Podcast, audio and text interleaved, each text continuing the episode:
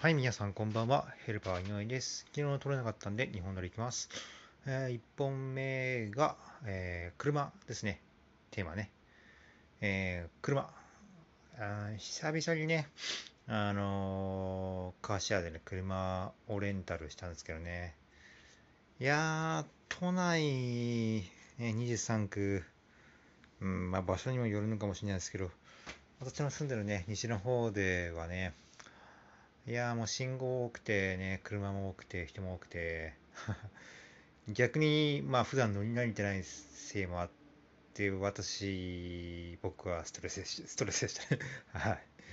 で、やっぱね、地元はね、千葉県のね、田舎でね、月決め駐車場がね、月3000円とかのね、場所もあってね、まあ、それは原因かわかんないですけどね、道も空いててね、そういった快適さを知ってるんでね、ちょっとどうしてもね、まあ慣れないですね。はい。